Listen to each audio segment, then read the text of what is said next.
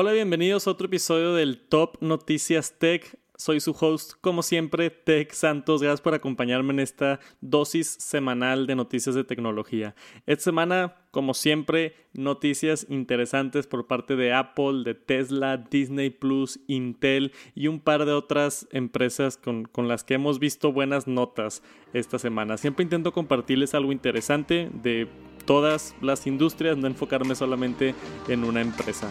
Pero vamos a arrancar, muchísimas gracias por acompañarme, este es el Top Noticias Tech.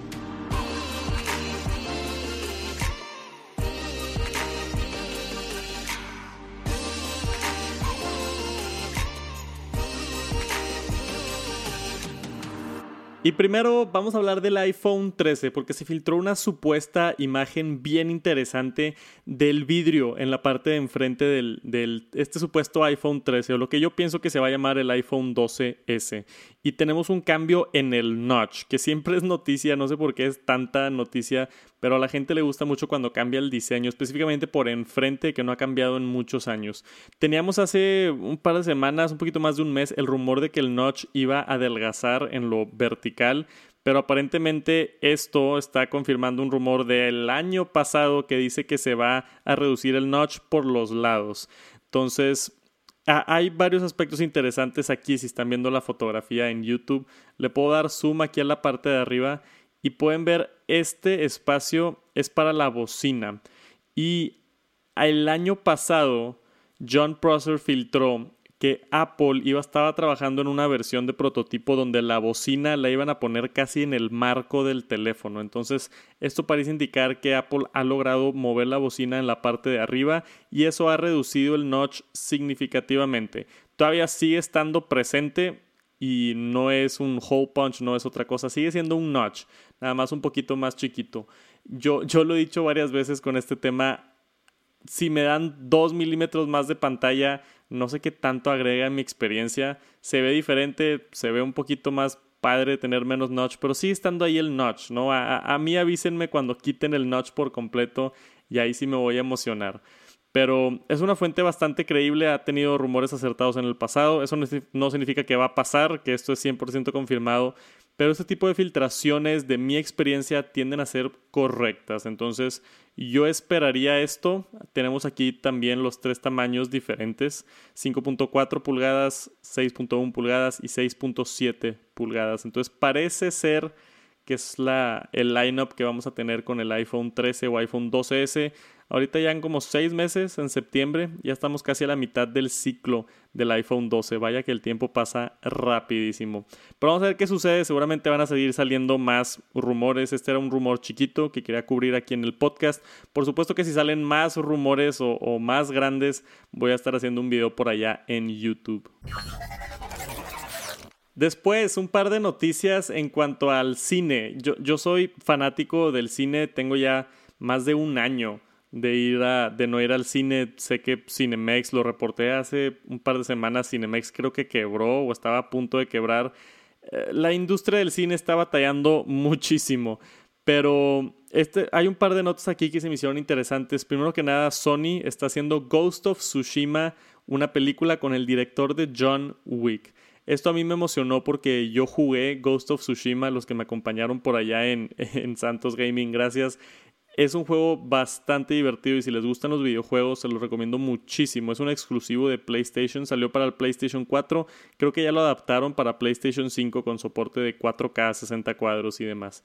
Es un excelente, excelente, excelente juego. Me atrevo a decir que de los mejores juegos que he jugado en mi vida. Y Sony parece ser que quiere hacer algo de dinero de la franquicia, que tuvo muchísimo éxito. Sony Pictures también ya tiene, ya tiene pues hacen películas del hombre araña y hacen películas de muchas otras cosas. Entonces tienen experiencia haciendo películas, no les falta nada.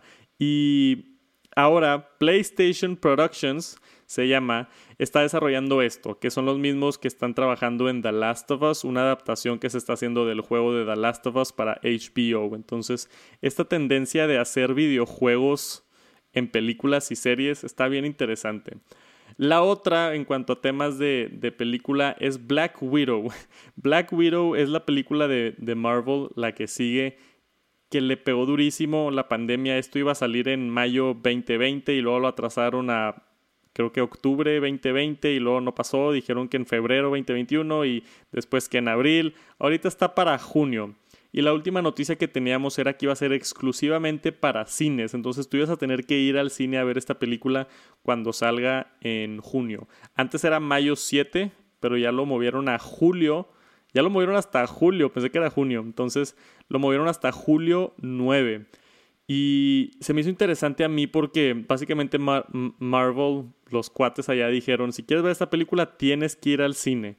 Y acaban de, de hacerse un poquito para atrás y anunciaron recientemente el día de hoy que sí va a estar en cines, julio 9, pero también va a costar 30 dólares si la quieres ver en Disney Plus.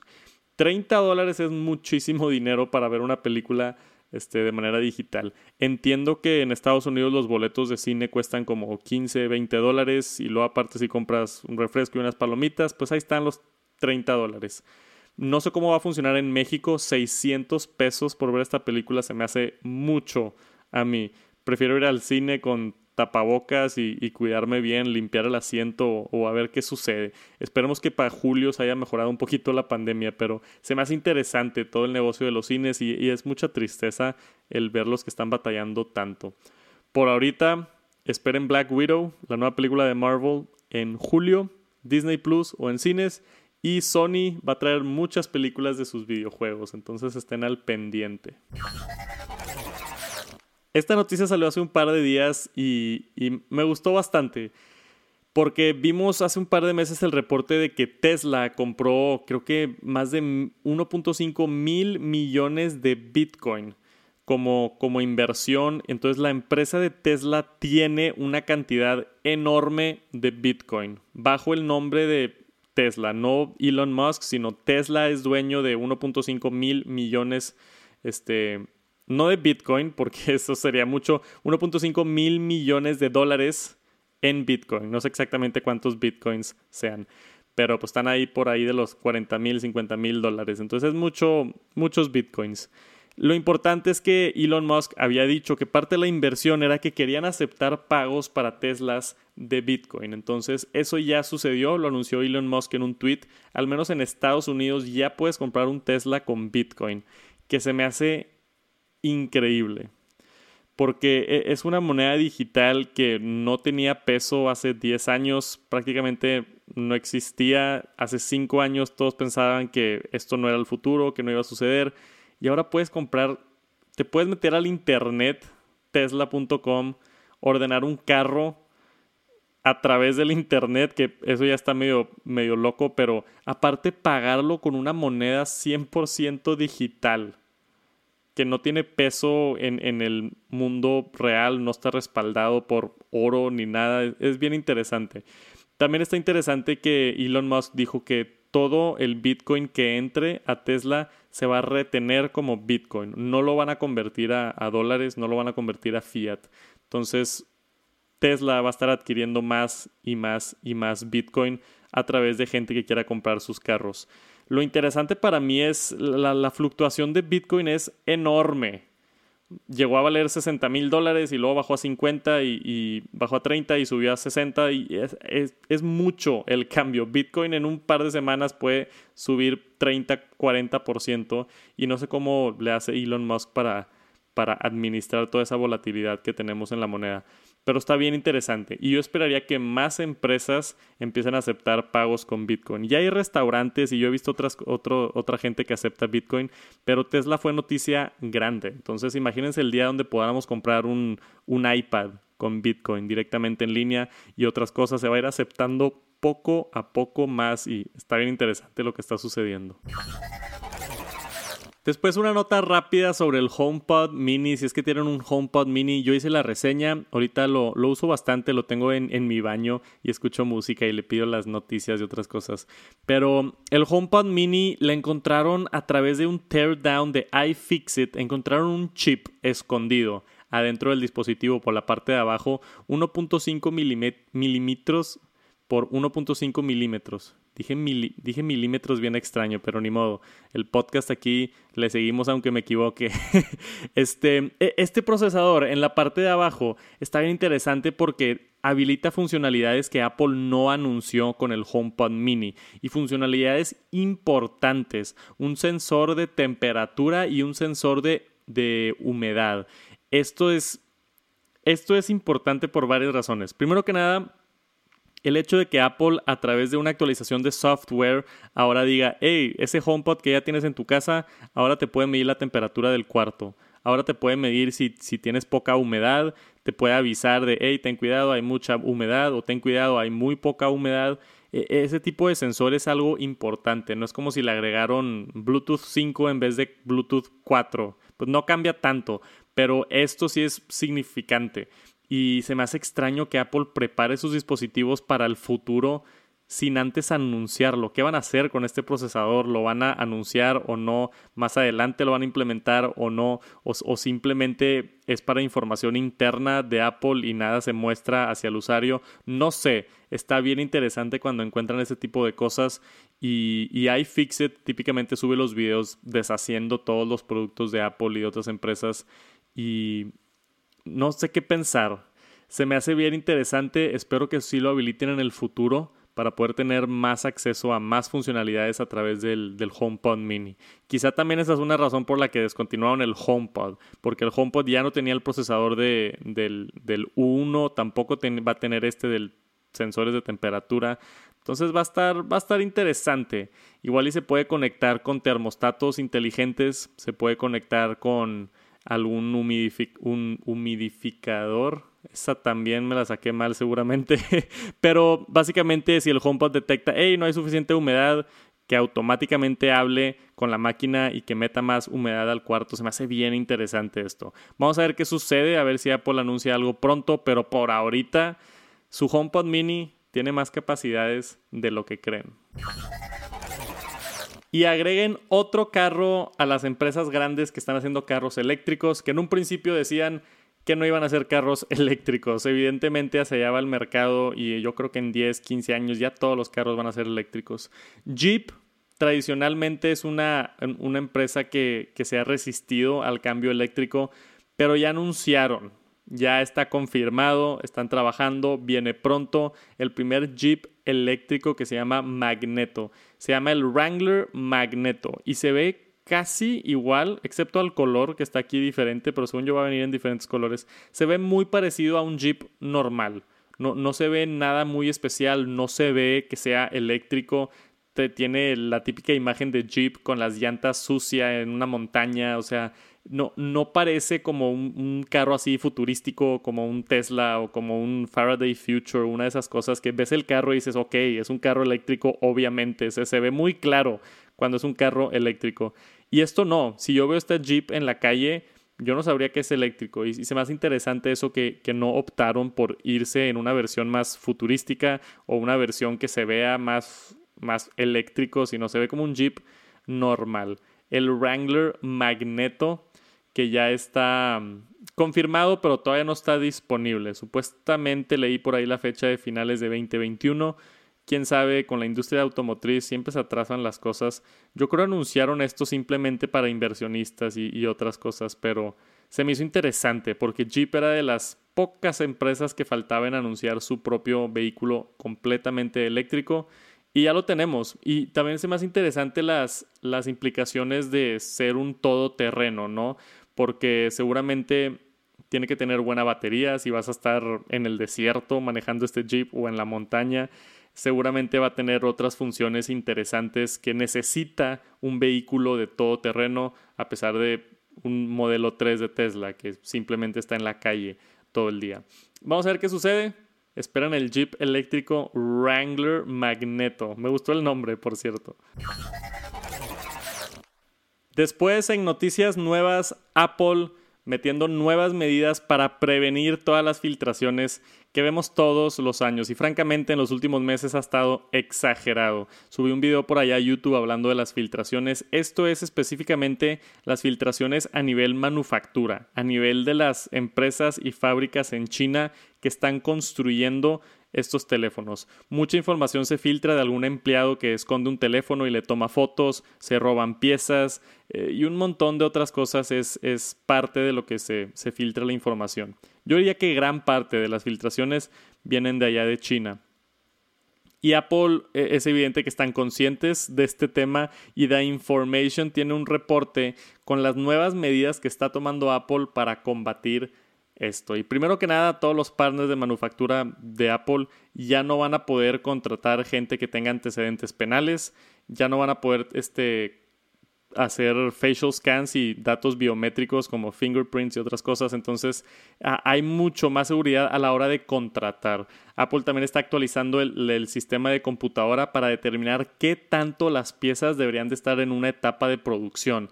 Entonces, por ejemplo, si alguien está trabajando en, en una parte del iPhone, esa parte después tiene que pasar a otro proceso. Entonces va a haber una computadora analizando esta parte, vamos a decir la pantalla la pantalla se hace aquí la asamblea de la pantalla y se tarda exactamente 42 minutos y después se pasa a la siguiente parte. Entonces, si Apple a través de sus computadoras inteligentes identifican que esa parte en específico se tardó una hora y media en llegar al siguiente paso, algo estuvo mal ahí, entonces ahí pueden intervenir y, hacer lo que tengan que hacer a través de, de, alarmas de seguridad. Entonces van a sonar alarmas en toda la, toda la empresa. Está bien loco esto, o sea, todo lo que tienen que llegar a hacer para poder prevenir filtraciones es impresionante. Por supuesto que tienen cámaras por todos lados y que ahora van a tener cámaras de los cuatro lados de los vehículos de transporte. Entonces van a, tener todavía más cámaras, van a tener más este, checkpoints para verificar que todo está pasando y que nadie está tomando fotografías y es loquísimo. O sea, lo que tiene que hacer Apple, yo creo que se está gastando millones de dólares en nada más asegurarse que no haya filtraciones de sus productos. Imagínate que tú estás haciendo un producto en China y, y, no tienes problemas y mandas a hacer unas camisas o mandas a hacer algo a China, no tienes ningún problema. Pero Apple tiene que tener gente contratada checando, tiene que poner más cámaras, tiene que hacer procesos de seguridad, procesos inteligentes para identificar partes, cuánto tiempo están en ciertos lugares. Todo este esquema para prevenir filtraciones se me hace increíble. Pero es Apple y quiere protegerse, quiere proteger los inversionistas y quiere tener la sorpresa en el consumidor. Entonces yo aprecio muchísimo este tipo de medidas que toma Apple. Y por último, vamos a hablar de un patente de Apple. Se registró este patente y siempre estoy ahí vivo con los patentes porque nos dan información muy interesante sobre el futuro de Apple.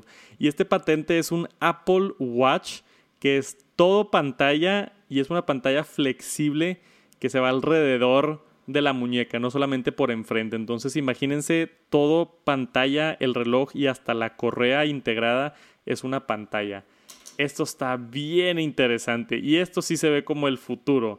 Esto sí se ve como, como algo que yo diría, ok, si, si llego y de la nada veo a alguien con ese reloj completamente todo pantalla en la muñeca, flexible, diría, wow, estoy en el futuro. Y me, me alegra que Apple está trabajando en esto, o al menos lo están investigando a través de esta patente. E, es una tecnología bien, bien interesante. Es, es, todo, aquí podemos ver en esta imagen los LEDs, cómo están organizados. Entonces la pantalla flexible está por encima. Abajo hay un módulo donde están todos los componentes, ya un poquito más rígido. Entonces como la parte de abajo del Apple Watch. Es una pantalla OLED que dicen que se puede doblar, que ahorita típicamente las pantallas OLED batallan un poquito más en, en doblarse. Entonces, Apple está trabajando en mucho, no nada más en, en, este Apple Watch, pero están probando pantallas OLED que se doblan, están probando este, nuevos procesadores más pequeños, nuevas mecánicas de productos, o sea, e, esto nos da mucho, nos da mucho. Y como dato curioso, estoy viendo aquí al final del artículo, el, el Digital Crown no está dentro de este dispositivo. Entonces sería completamente touch y solamente hay un botón en la parte de al lado. Está interesante también un cambio de input en el Apple Watch porque toda la vida hemos tenido el botón de al lado de encendido y la corona digital. Pero si llegamos a perder la corona digital, tiene que haber más interfase dentro del, Apple Watch, porque muchas cosas se hacen a través de la corona digital y no por touch. Entonces tendría que también cambiar todo el software operativo de Apple Watch, el Watch OS. Entonces, seguramente falta mucho tiempo para esto. Faltan al menos un par de años, y no es que cuatro, cinco, seis años. Pero es más interesante asomarnos un poquito hacia el futuro, específicamente en el Apple Watch, que yo, yo he dicho mucho en cuando me lo preguntan, hey, ¿vale la pena el Apple Watch 5 o 6? Es lo mismo, o sea, los Apple Watches ya no están cambiando mucho, ya no hay mucho que agregarle, que ahora tiene un sensor que te lee el oxígeno de la sangre, ok, pero es casi, casi el mismo reloj inteligente. Entonces me emociona esto porque estoy seguro que el Apple Watch 7 no va a cambiar mucho tampoco. Pero esto en un par de años, cuatro o cinco años, tener una pantalla flexible me emociona muchísimo. Y esperemos que no se tarden tanto. Esperemos que sea un par de años y no los cuatro o cinco. Pero se viene un Apple Watch bien interesante en el futuro. Y eso es todo. Muchísimas gracias por acompañarme en este episodio del TNT. Nos vemos la siguiente semana. Espero sigan teniendo un excelente día y les deseo lo mejor esta semana. Gracias por acompañarme. Nos vemos a la próxima. Peace.